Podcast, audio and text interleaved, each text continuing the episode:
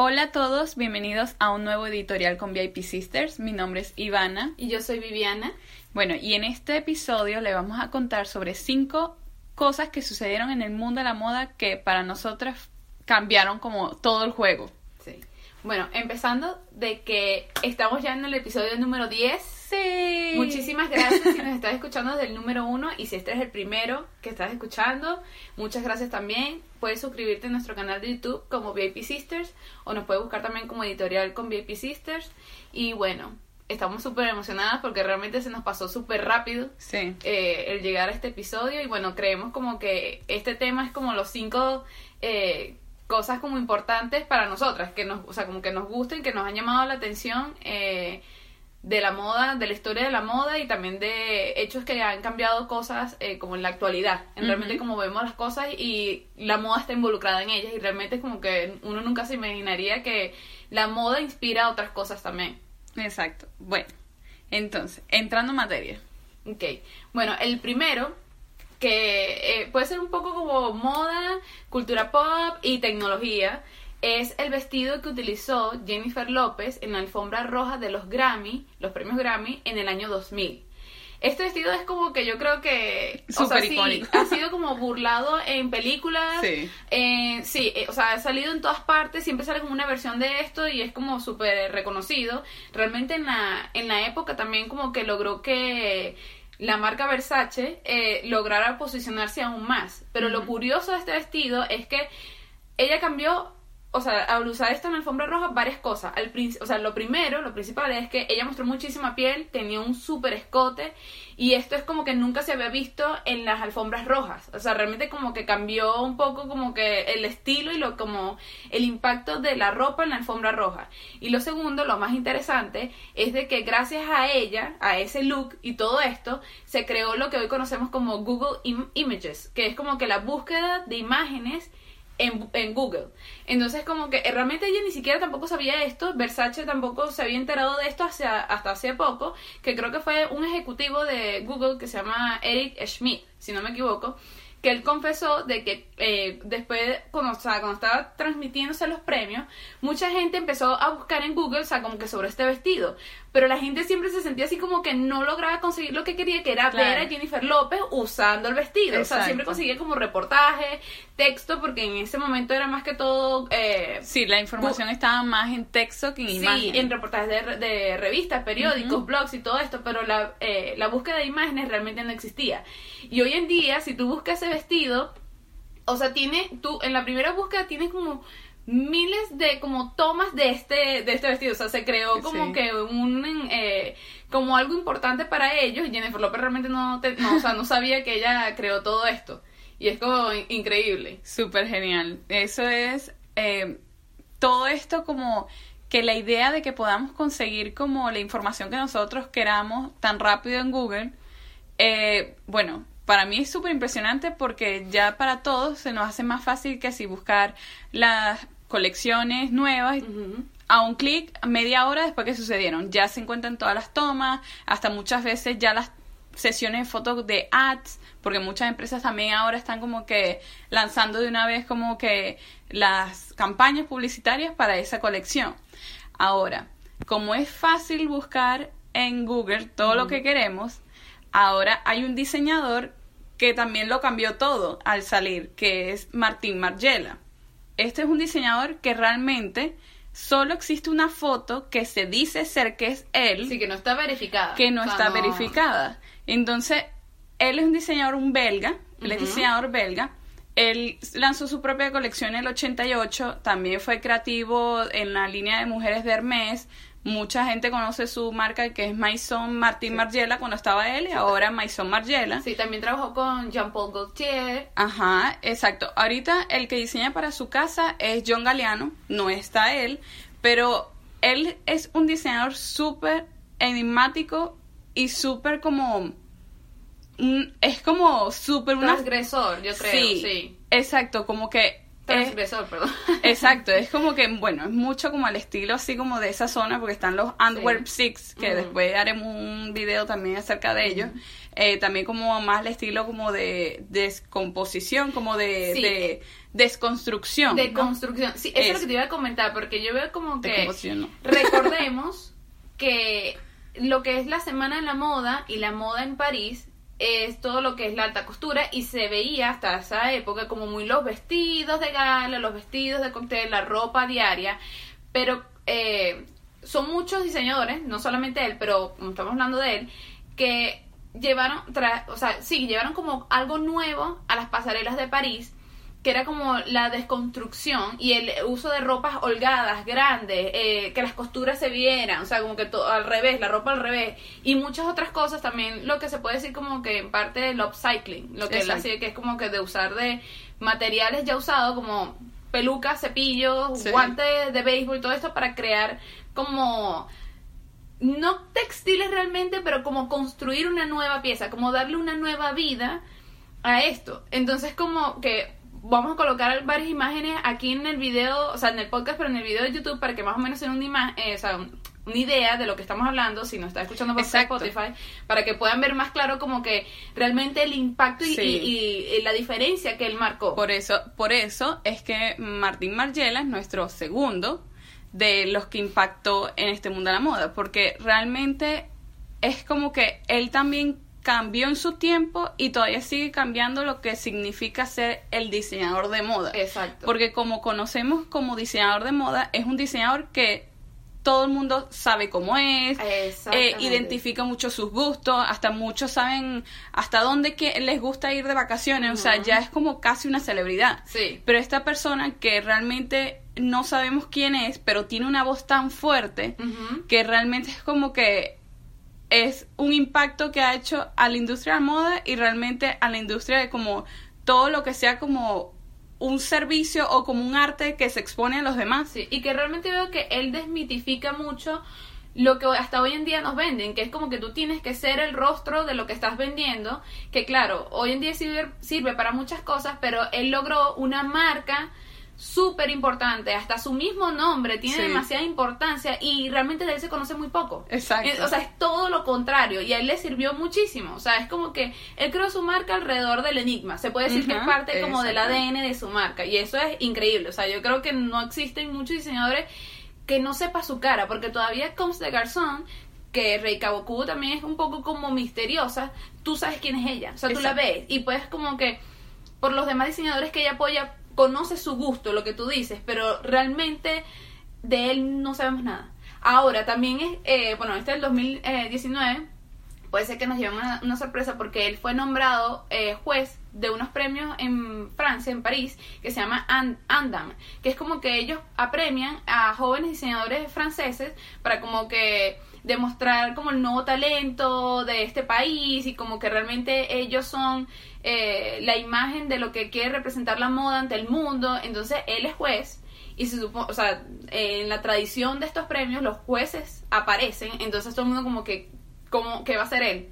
O sea, no sabemos si nos va a dar como un, eh, como un, espect- no un espectáculo, sino como un, eh, algo sorpresa, o si realmente él quiere aparecer, porque realmente él se, eh, se retrajo, sí, de como del mundo de la moda realmente y no siguió diseñando ni nada de esto, entonces como que ahora sea juez, es como que no sabemos si ahora él quiere como que probar algo distinto, ahora, o sea, si mostrarse ante el, ante el público o mantener todavía como este misterio. Sí. Bueno, ahora el número 3 es la existencia prácticamente del Chanel Number 5. Bueno, este para mí realmente es como que Chanel logró como embotellar la eternidad. Sí, O sea, ella fue la primera en colocar el nombre, o sea, del diseñador, fue el primer perfume que de en tener el nombre del diseñador en la botella. Sí, porque recuerden que en el episodio anterior, tienen que ir a escucharlo, las etiquetas con el nombre de la casa o del diseñador lo colocó lo que es Frederick Worth. Y después de ahí, eso, o sea, es como que él, él marcó eso, ok. Eh, vamos a colocar el nombre en la etiqueta del diseñador en las prendas. Y hasta ahí. O sea, Exacto. no era como que. eh, o sea, la gente realmente iba a estos diseñadores como que para tener estas colecciones diferentes, como que, sí, como quiero vestirme de esta persona porque me gusta su estilo, na, na, na, pero realmente el mercadeo de lo que conocemos ahorita del diseñador no existía. Exacto. Entonces, este movimiento, que bueno, te voy a seguir porque no cortarte el cuento. No, no, tranquilo. bueno, entonces, esto también como que ella era la imagen de su propio perfume la esencia, lo que realmente conocemos hasta hoy, en día, lo que es Chanel, tú lo puedes sentir hasta con su perfume. Inspiró a artistas como Andy Warhol en hacer prints de la botella del perfume. Fue el primer perfume en tener una publicidad en el Super Bowl. O sea, es como que realmente un icono para todo el mundo. O sea, no ni siquiera es un icono como que solo para la gente que le gusta la moda, sino que realmente un icono para todas las personas. Y se puede volver hasta algo generacional. Porque hay familias donde la abuela, la hija, la nieta utilizan perfumes Chanel y es como que cuando llegas a cierta edad utilizas el número 5. Exacto, ¿no? Y hasta ya se ha convertido también como en un hobby coleccionar las botellas antiguas, porque aunque ha cambiado poco durante los años, también es como que eso de que a la gente le gusta coleccionar las botellas desde que, o sea, desde las primeras botellas que salieron. Entonces, realmente es como que, aunque de Chanel, de Coco Chanel como tal, hay muchas cosas que realmente revolucionaron el mundo de la moda. Yo, o sea, queríamos realmente como incluir el number five porque es como que ha trascendido, como digo, como hasta a todas las personas, no simplemente a las personas que le gusta la moda, porque es un perfume. Sí, porque que este es también como que el porqué de los perfumes. Porque el perfume es, si no es, es lo más cercano a un, un precio de un producto diseñador que está disponible para todo el mercado. Exacto. O sea, esa, eh, ese consumidor que ve todo el tiempo es como, sí, como que el que está consumiendo esto aspiracional, los comerciales, anhela. lo, anhela, que más cercano tú de una marca que oler a la marca. O sea, ellos realmente, o sea, Chanel con esto realmente es como que estableció muy, de una forma muy marcada el ADN de su marca, pero a través del olfato. O sea, imagínate lo futurista de ella, porque realmente también esto es algo que eh, simboliza mucho Chanel, que es como que pensar más allá de la era donde pertenece. O sea, eh, Chanel siempre tiene que ir como que un poco más allá. Sí. O sea, ¿dónde está el futuro? Entonces, esto en esa época era como que y todas las mujeres, o sea, porque realmente el perfume era como que voy a oler a flores porque no quiero oler mal, porque el agua, la cosa, Francia. Y todas las mujeres, o sea, el olor era como flores. Ella no quería flores, o sea, o no la flor típica, porque realmente la botella de Chanel utiliza eh, eh, jazmín y rosas de una zona específica de Francia que la familia creo que dueña de esta eh, granja se llama Moule, algo así. Y son, tienen como una un partnership con la casa Chanel y ellos como que son los encargados nada más de cultivar las flores para sus botellas y son increíble. Sí, creo que son como 100 jazmines y 12 rosas de ese tipo de flores específicas para crear una botella de perfume número 5 de Chanel. O sea, es una cosa increíble. Sí, tiene como también su arte detrás de, de la botella. Exacto. El número 4 es eh, la campaña de Louis Vuitton de eh, primavera-verano 2016, donde utilizaron a una modelo, pero esa modelo realmente era una caricatura de anime. A mí... Súper, súper, o sea... Futurista, loco, o sea, realmente yo me acuerdo cuando salió yo, ¿qué, ¿qué es esto? O sea, no entendía yo ahora qué va a ser de las siguientes publicidades, a las campañas, ¿qué es esto? O sea, me indignó un poquito, tengo que decirlo. bueno, o sea, realmente esto es impresionante porque yo no sé nada de anime ni nada de eso, pero sí es como que, o sea, tenía como también su estudio, o sea, fue como con un artista japonés que diseñaron como un cómic, como un videojuego, un videojuego que se llama Final Fantasy y todo esto, o sea, que es súper popular como en ese nicho, pero, o sea, nada más pensar que en esa campaña se reemplazó a la modelo y se reemplazó al fotógrafo. Probablemente estilistas. obviamente a los estilistas, a los directores de arte, o sea... Desplazó muchos trabajos, o sea, muchos puestos de trabajo. Fue impresionante. Ese fue como que, o sea, fue una de las como campañas dentro de la campaña del 2016, porque eso también fue muy loco, porque después de haber utilizado Annie Leibovitz, Jürgen Teller, Bruce Weber la siguiente, la cuarta serie, que fue esta, aparece un muñeco anime. Sí, es, Y es tienes- muy loco. Y tiene este video de, de publicidad y todo. Y, o sea, realmente yo me acuerdo cuando una Vogue, creo que fue, que yo vi esa publicidad y yo, ya va. Que, o sea, era como súper bizarro como que conectar esa imagen con Louis Vuitton. Sí, Pero realmente es como que no es, porque realmente no es como que la campaña más espectacular, pero nada más el pensar lo nuevo que se puede hacer. sí. Que, bueno, ya lo estamos viendo como en Instagram, todo esto, lo- no me acuerdo el nombre, que es como una influencer, que es como No una... sé, como una- Michaela, algo así. Algo así, que es como, sí, Lil Michaela, Mi- Algo Mace- así. sí, algo así. Que ella hace ya, o sea, publicidad con marcas grandes. Y es como, yo siento que, o sea, eh, punto bueno para como que obviamente, cre o sea, como que juntar lo que es la tecnología, la publicidad, la moda, todo esto, pero yo siento que no tiene total éxito hasta ahora porque realmente esto sirve en una imagen como plana, pero la pones a hablar y todo esto y es Ah, como claro. que no tiene eso humano que a la final mucha gente está buscando porque ahora, o sea, me voy un poco atrás en los temas eh, eh, anteriores y es como eh, hoy en día necesitan los consumidores como Sí. saber quién es el que está detrás, entonces porque quieren conectarse con ese humano, entonces como colocar un robot o una, una animación o algo delante de una imagen es como algo frío, no sé. Sí, eh, exacto. Yo al principio yo siempre, o sea, no sé por qué, pero yo soy así.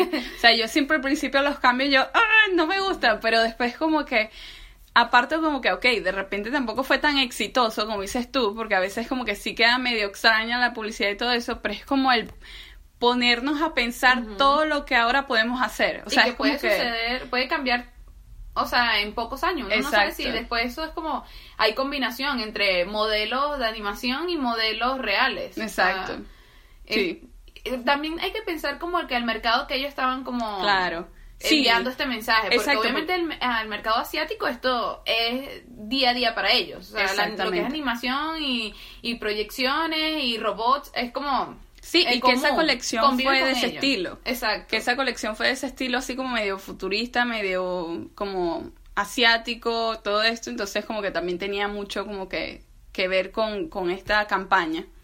Pero sí, bueno, ese fue el cuarto momento muy reciente, pero cuarto momento así de, de la moda que ha cambiado mucho el juego también. Sí, Bueno, y el quinto sí. es Nada más y nada menos. la mujer, como le dicen, escarlata, Sí, de rojo. de rojo, Diana Brillan. Sí. Bueno, Diana Brillan es un personaje dentro del, del mundo de la moda que yo creo que debería ser de los top 3 de si estás interesado en conocer moda, como Sí. de buscar lo máximo posible sobre ella.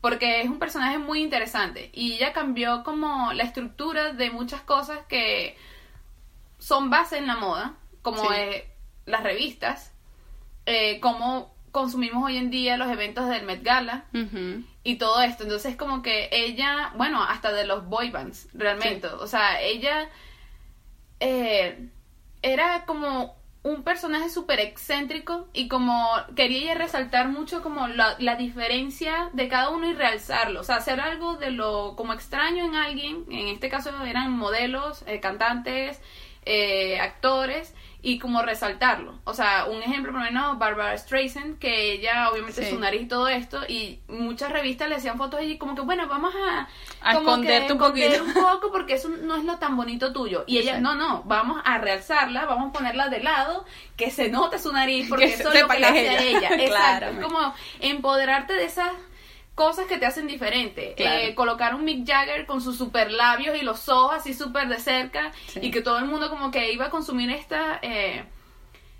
editoriales, porque realmente lo como de las cosas más fuertes que ella tiene es como las editoriales Sí. en las revistas en donde ella trabajó, entonces eh, es como muy impactante que para hoy, o sea, hoy en día igual es fascinante, ¿no? Sí. Tú ves igual su historia y para eh, a uno le le causa como eh, emoción y como wow, esa mujer pensaba de esta forma y como que tenía una visión muy grande y genial de las cosas, pero eh, yo siento como que hoy en día se usa mucho lo que ella dejó. O sea, Sí. no se han cambiado muchas cosas porque realmente funcionó muy bien. Sí, porque para mí realmente ella es una de las fundadoras de lo que hoy conocemos como cultura pop. Sí. Porque ella unió lo que es moda, celebridades, revistas, cosas, o sea, realmente música. O sea, Sí. ella realmente es como que le dio el puesto a la moda dentro de la cultura pop y como que enlazó a estos personajes